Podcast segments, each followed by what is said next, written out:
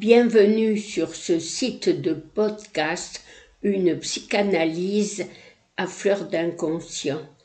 Aujourd'hui, je partirai d'une chanson de notre enfance. Promenons-nous dans le bois tant que le loup n'y est pas et qui a été transformée et réinterprétée par Serge Gainsbourg. Elle peut en effet servir d'exemple à ce dont je veux vous parler aujourd'hui. Alors jeune psychanalyste au congrès de Marienbad, Lacan avait provoqué quelques remous dans le monde analytique en y présentant un travail sur le stade du miroir.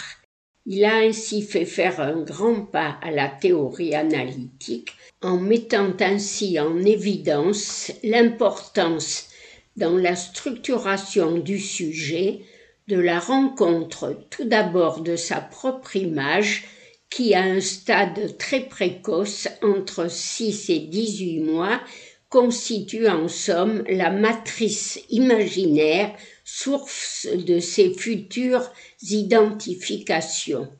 Si cette première rencontre avec son image et source d'exultation pour l'enfant, il n'en va pas de même des rencontres ultérieures avec l'image des autres humains qui l'entourent.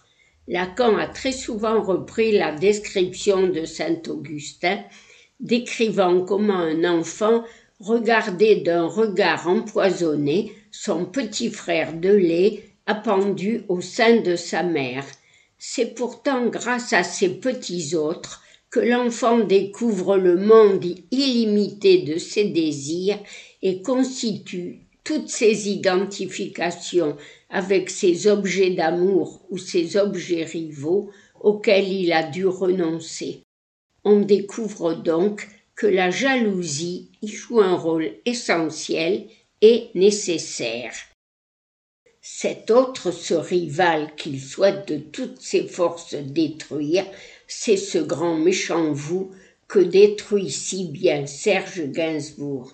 Je cite un fragment de sa chanson.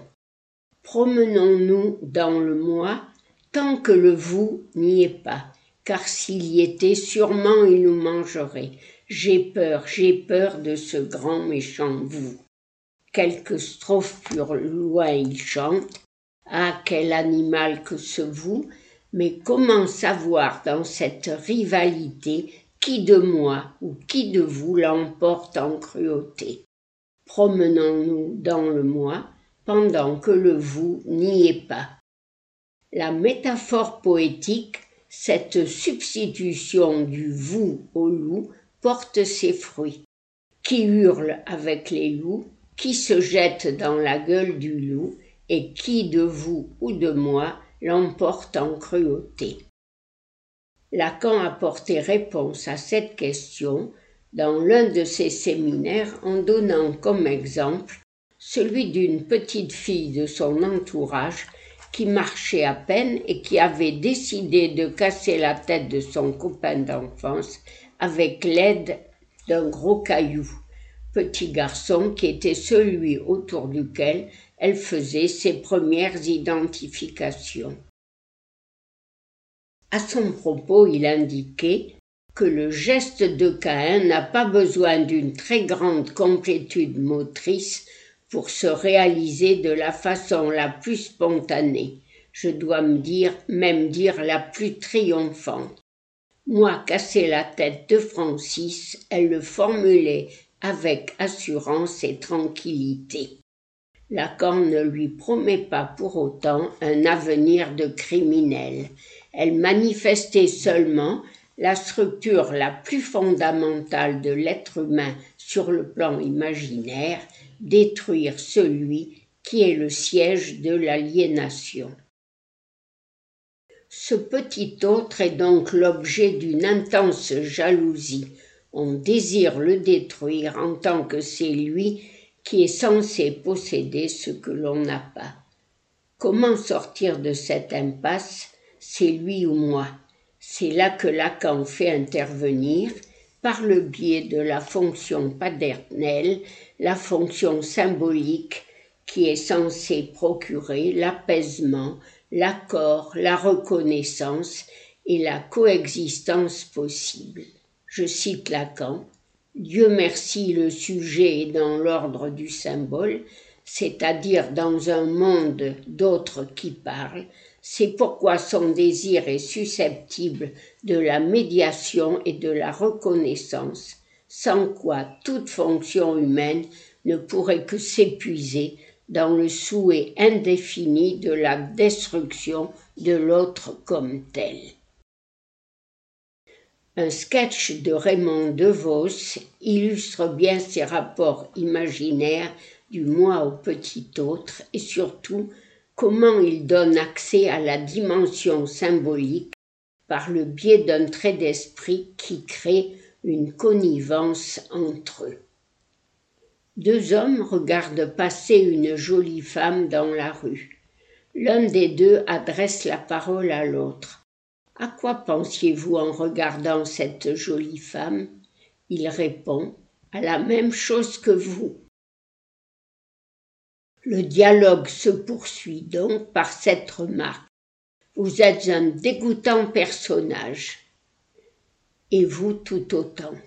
Cet échange et cet aveu de l'un à l'autre concernant cette jolie femme fait basculer la relation imaginaire du côté de l'axe symbolique pour prendre la référence du schéma L de l'axe qui va du sujet au grand autre. Ils savent tous les deux que ce sont des personnages dégoûtants, et le lecteur en tant que troisième personne le sait aussi. Comme le dit le proverbe, tout homme est un cochon qui sommeille, et c'est ce dont témoignent nos deux larrons. Ce dégoûtant évoque donc tout ce que nous avons dû abandonner en route, de gré ou de force, en devenant des êtres civilisés, ou tout au moins qui tentent de l'être. Lacan lui évoque la nécessité d'une précieuse médiation, celle de la métaphore paternelle. Je vous en reparlerai une autre fois. Mais dès ses premiers textes, notamment celui de l'agressivité en psychanalyse, il indiquait en effet que l'identification au père à la sortie de l'Édipe était celle par où le sujet transcende l'agressivité constitutive de la première individuation subjective. Je le cite. Nous avons insisté sur le pas qu'elle constitue dans l'instauration de cette distance, par quoi, avec les sentiments de l'ordre et du respect, et réaliser toute une assomption affective du prochain. On cesserait donc, et plutôt ciel que ce fût vrai, de se comporter comme des sauvages à l'aide de cette bienfaisante identification au Père.